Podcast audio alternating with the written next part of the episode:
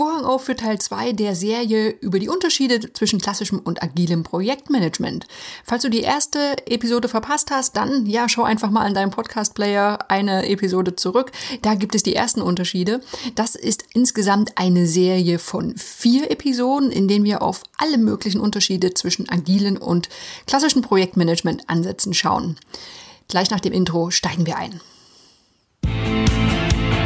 Ladies and gentlemen, welcome to the best project management podcast, Projekte leicht gemacht, where projects are made easy and exciting. Let's get started.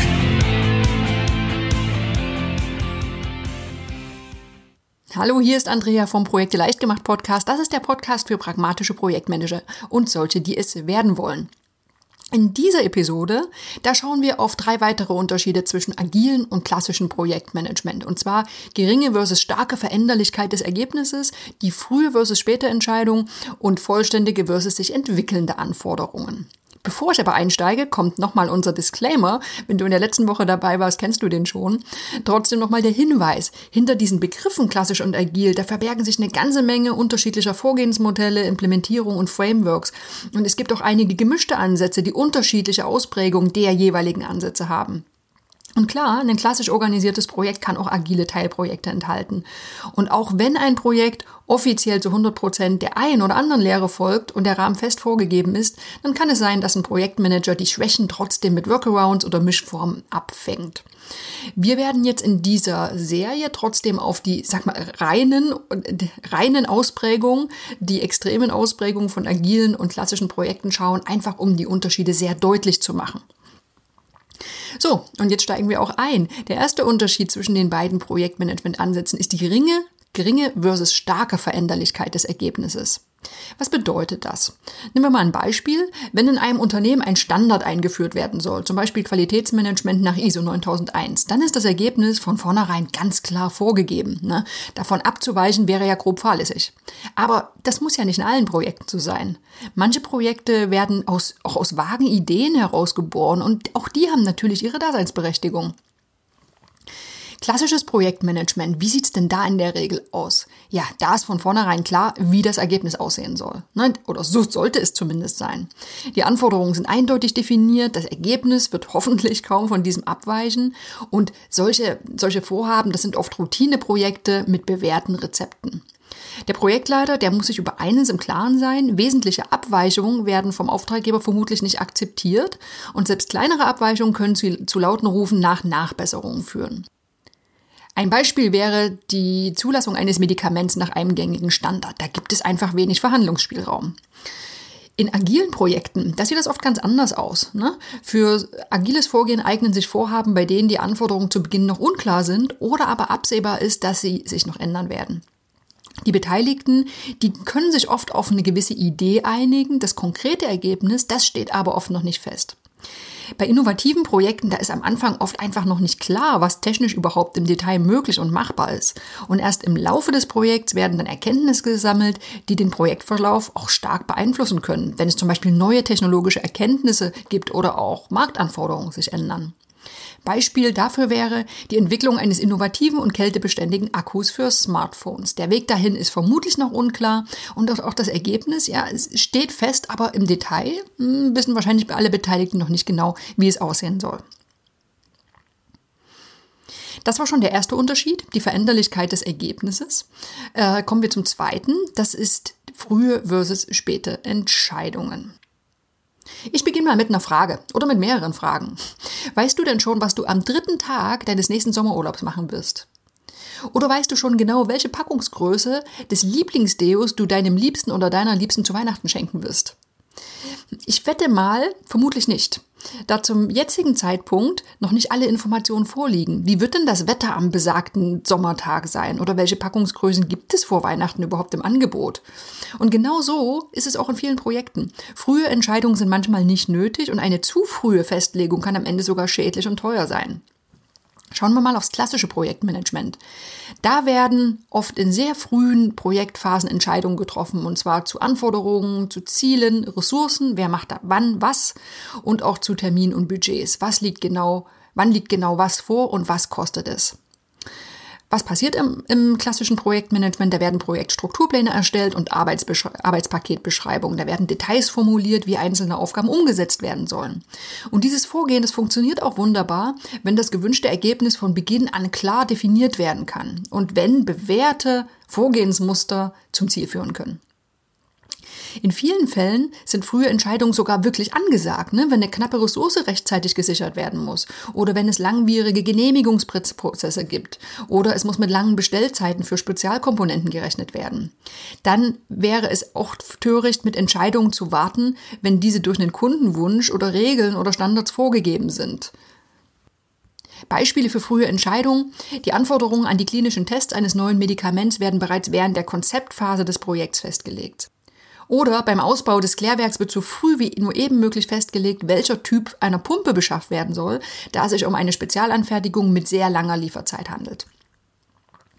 Du siehst, frühe Entscheidungen sind im traditionellen Projektmanagement gang und gäbe und oft auch sinnvoll. Kommen wir mal zum agilen Projektmanagement. Dieses gerade eben beschriebene Vorgehen im klassischen PM fällt dann schwer, wenn nur begrenztes Wissen vorliegt, wenn ganz viele grundlegende Aspekte im Projekt noch unklar sind und erst während des Projekts geklärt werden können. Und dann können frühe Entscheidungen richtig teuer werden, wenn dann später zurückgerudert werden muss. Ne, bereits beschaffte Komponenten werden zum Beispiel nicht genutzt, da sie sich im Verlauf des Projekts als so untauglich herausstellen. In agilen Projekten werden Entscheidungen daher oft so spät wie möglich getroffen. Und häufig wird das Konzept des Last Responsible Moments genannt, also der letzte Augenblick zum Entscheiden, der verantwortet werden kann. Beispiel, die Anforderungen für die konkrete Gestaltung der Filterfunktion auf einer Online-Shop-Seite werden erst kurz vor dem Moment festgelegt, in dem die Funktion umgesetzt werden soll. Denn dadurch ist die Filterfunktion ideal an die Produktpalette angepasst und die wurde nämlich erst kurz zuvor noch umfangreich, nach umfangreichen Marktanalysen definiert. Du siehst, die Entscheidung wird möglichst spät getroffen, um sie auch wirklich gut und fundiert treffen zu können. Was ist ein guter Indikator für diesen letzten zu verantwortenden Augenblick zum Entscheiden? Das ist der Moment, wenn die Kosten, die Entscheidung nicht zu treffen, höher werden als die Kosten für die Entscheidung. Dafür gibt es eine schöne Grafik, die du in unserem Blogartikel nochmal anschauen kannst und dann verlinke ich natürlich in den Show Notes. Anmerkung trotzdem, falls du dir die Grafik dann anschaust, die Anmerkung siehst du auch unter der Grafik stehen schön symmetrisch, wie in so einer vereinfachten Abbildung sieht die Realität oft nicht aus. Ne?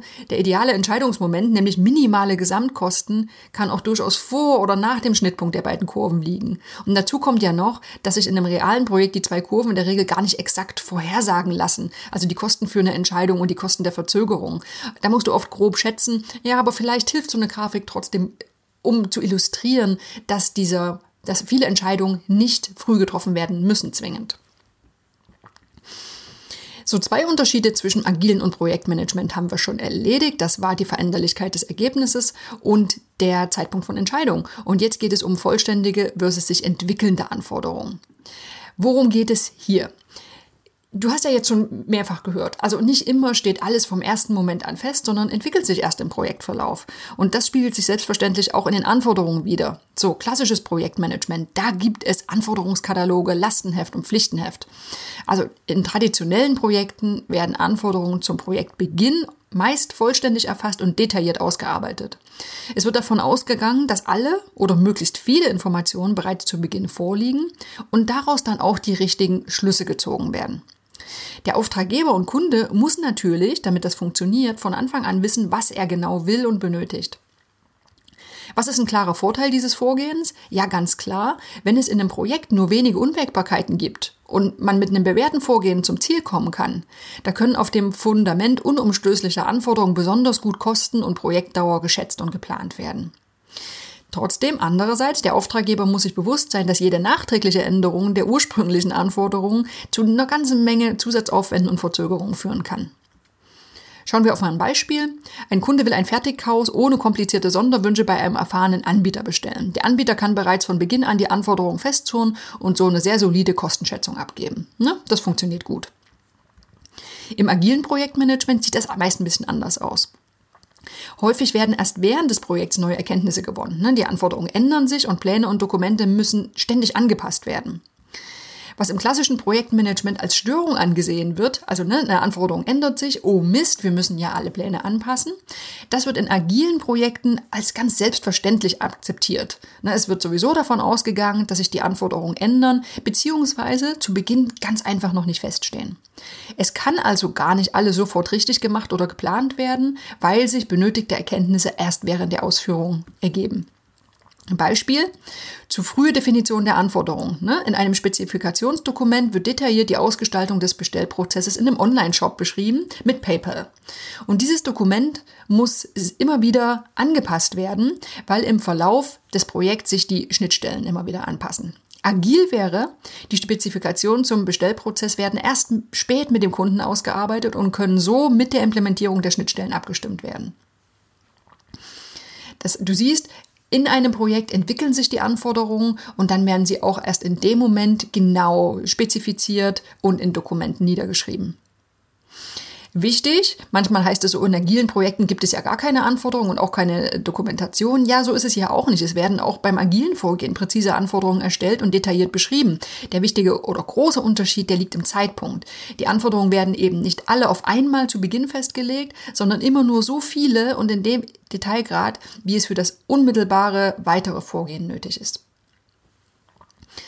So, das waren die drei nächsten Unterschiede. Veränderlichkeit des Ergebnisses, wann werden Entscheidungen getroffen und wie fest stehen Anforderungen in agilen und traditionellen Projekten. Was siehst du? Ja, die Suche nach dem perfekten Projektmanagement-Ansatz ist äh, müßig, denn es kommt auf das richtige Werkzeug in der jeweiligen Situation an. Du hast jetzt einige Beispiele gehört, wo ganz klar ist, welcher der Ansätze sich sehr gut eignet und wann vielleicht eher ein anderer sinnvoll ist. Wenn du neugierig bist auf weitere Unterschiede zwischen traditionellen und agilen Projektmanagement, dann hör gern in die nächste Woche rein. Da haben wir noch weitere gesammelt. Ich hoffe, du bist dann wieder mit dabei. Ich freue mich drauf. Bis dahin. This podcast is presented by ITTP, Virtual Education for Professionals. Learn all about project management, online, flexible, and of course, 100% auf Deutsch.